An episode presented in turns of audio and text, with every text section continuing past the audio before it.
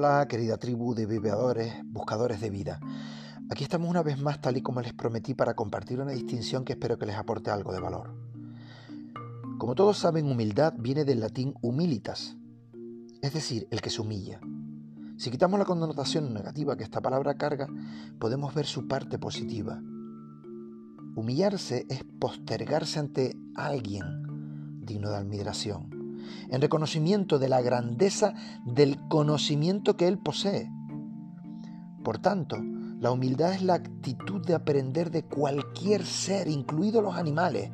No se trata de que yo no sepa o de que sepa menos ni que deba sentirme mal por esto, sino de la disposición de nutrirme de lo que todas y cada una de las personas pueden mostrarme, enseñarme, lo cual me permite ampliar mis conocimientos a la vez que desarrollar la capacidad de pensamiento crítico.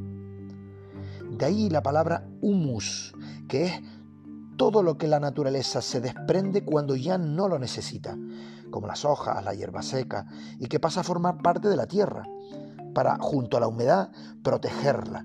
Es todo eso que está por debajo sustentando a lo demás, lo que nutre el cultivo. Los humanos necesitamos este valor para crecer. ¿Cómo? Pues igual, desprendiéndonos de lo que ya no necesitamos para crecer, como la vanidad, el ego, el exceso de orgullo. Reconocer nuestra naturaleza y nuestro origen y destino es volver a ubicarnos junto a la tierra, a su sencillez, aceptando quiénes somos, nuestros límites, imperfecciones, torpezas, inconsciencia, volver a sentir la inocencia como niños dispuestos a aprender con la sorpresa y la curiosidad, que son la base de todo aprendizaje, permitiéndonos poner en duda el status quo, cuestionándonos las cosas que ya sabemos para seguir creciendo.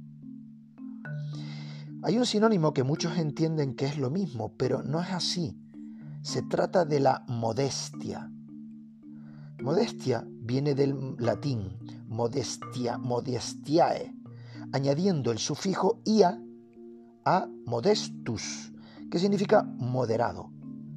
Ambos derivados de modus, que significa medida. Es decir, modestia significa moderar, medir, mesura, contención en el actuar y en la actitud, sumisión a unas normas. En cierta forma es una postura artificial, ficticia, es falsear el comportamiento tratando de parecer humilde.